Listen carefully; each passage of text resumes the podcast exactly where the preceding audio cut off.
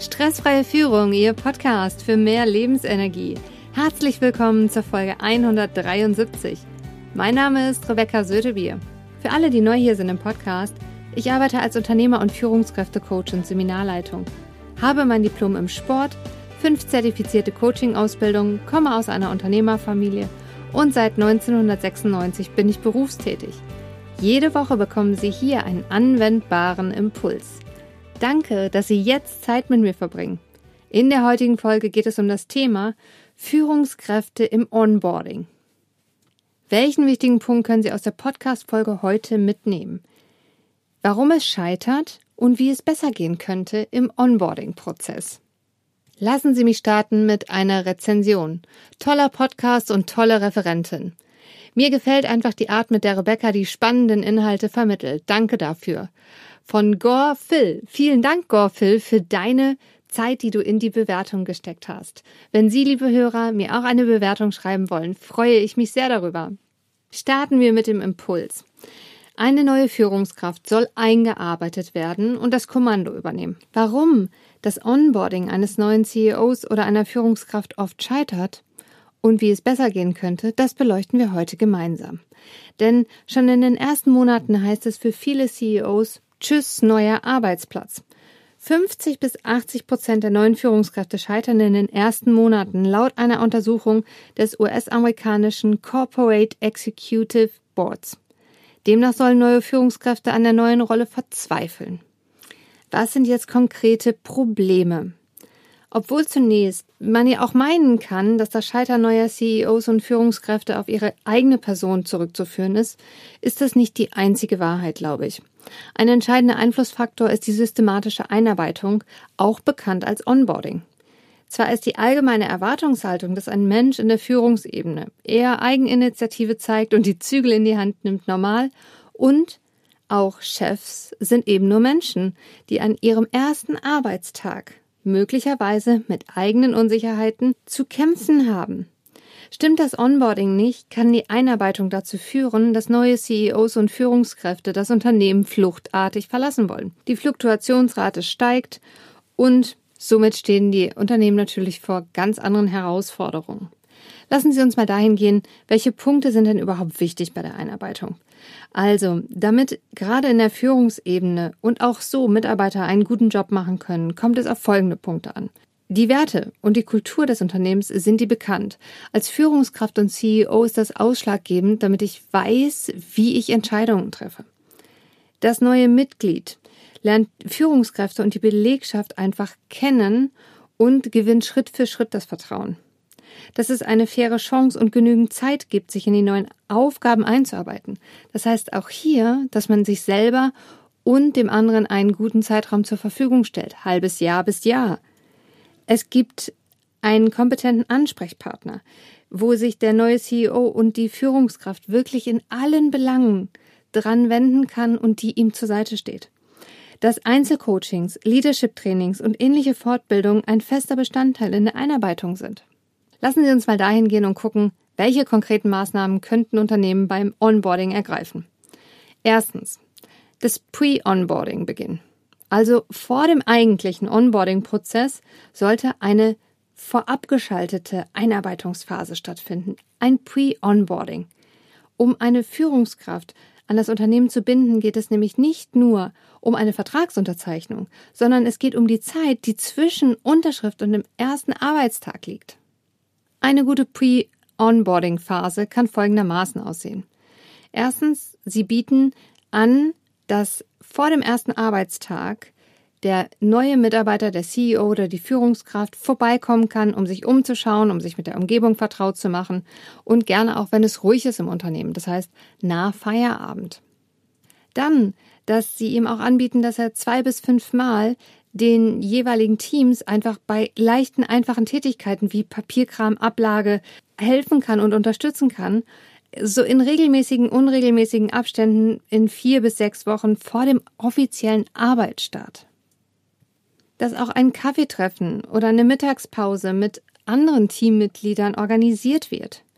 Und dass ein offizielles Schreiben mit der Vorstellung des neuen CEOs oder der Führungskraft und dem offiziellen Arbeitsbeginn an das Team versendet wird oder ein Aushang gemacht wird.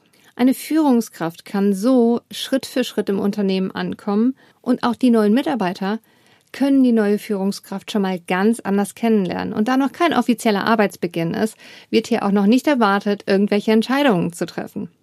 Als zweiten Punkt. Ein Einarbeitungsplan erstellen. Struktur, Orientierung und Sicherheit. Das gibt ein konkreter Arbeitsplan mit zeitlich festgelegten Rahmen, der zum Beispiel in mehrere Phasen unterteilt ist. Die Ziele sind klar definiert und es ist ersichtlich, wer bei welchen Belangen der richtige Ansprechpartner ist. Drittens. Das Herantasten statt ins kalte Wasser geschmissen zu werden. In Unternehmen passiert es schnell, dass ein Wechsel in der Führungsebene zwar angekündigt wird, eine richtige Vorstellung und das gegenseitige Beschnuppern jedoch nur oberflächlich stattfindet. Es empfiehlt sich, den neuen CEO oder die Führungskraft nicht mit den geschäftlichen Anforderungen zu überlasten, sondern ihnen die Chance zu geben, Schritt für Schritt sich zu bewegen. Die Belegschaft zu treffen, Visionen zu teilen, Ziele festzulegen und die konkreten Probleme im Unternehmen kennenzulernen. Auch das gehört dazu. Deswegen ist die Pre-Onboarding-Phase so wichtig. Ist die neue Leitung mit allem vertraut, kann es an konkrete Aufgaben gehen, die etwas schwerer zu knacken sind. Viertens. Raum geben, den persönlichen Führungsstil zu entfalten. Bei einigen merken sie es am ersten Tag, bei anderen dauert es. Früher oder später wird sich der individuelle Führungsstil einer jeden Führungskraft herauskristallisieren. Dies passiert idealerweise zu den Werten und Zielen des Unternehmens. Wie auch immer der individuelle Stil aussehen mag, wichtig ist, dass neue Teammitglieder bei der Einarbeitung merken, dass ihr persönlicher Stil wertgeschätzt wird und dass sie Unterstützung in dem erfahren, was sie tun. Schließlich bedeutet Führen auch, eine führende Rolle einzunehmen, sich zu positionieren und seine Skills zu zeigen. Punkt 5. Unternehmenskultur und Ziele vermitteln. Sind die Visionen des Unternehmens klar? Wie steht es um die Unternehmenskultur? Beides ist wichtig, damit Führungskräfte ihre Entscheidungen angelehnt an den Werten und Normen eines Unternehmens treffen. Das Näherbringen der Organisationsstruktur ist ein entscheidender Teil in der Einarbeitung, vor allem wichtig bei externer Personalbeschaffung.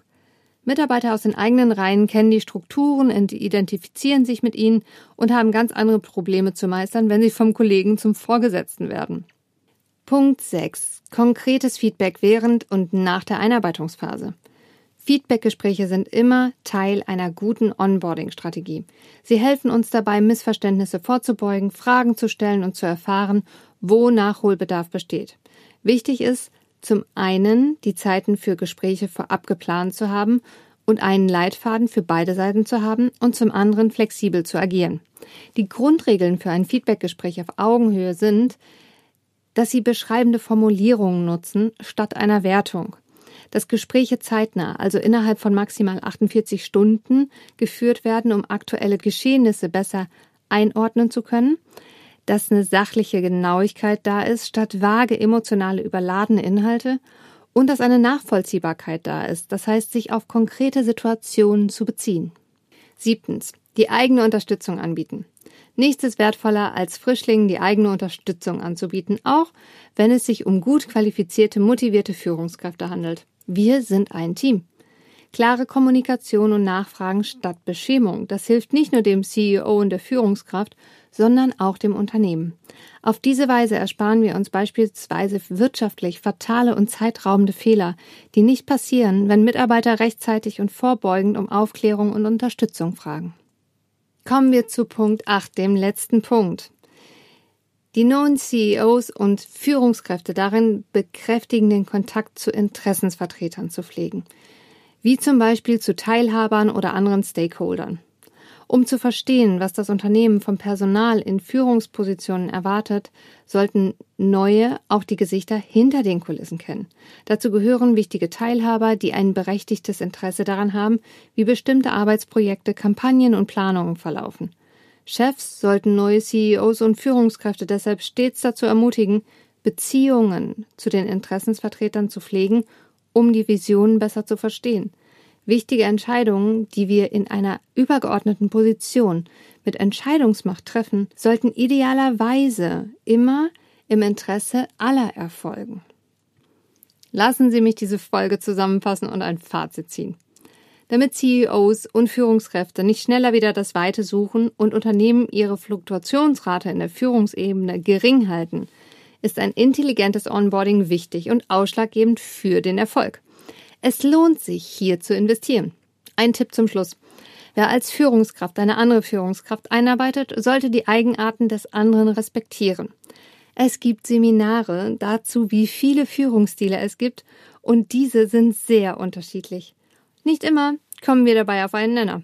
Vielmehr kommt es darauf an, die Unternehmenswerte miteinander zu teilen und gemeinsam die Vision des Unternehmens umzusetzen. Wenn Sie im Coaching gerne mit mir arbeiten möchten, ich bin nur eine Nachricht weit entfernt. Schreiben Sie mir gerne eine E-Mail oder kontaktieren Sie mich über Ihren Lieblingskanal wie LinkedIn oder Xing. Lassen Sie uns einfach miteinander sprechen.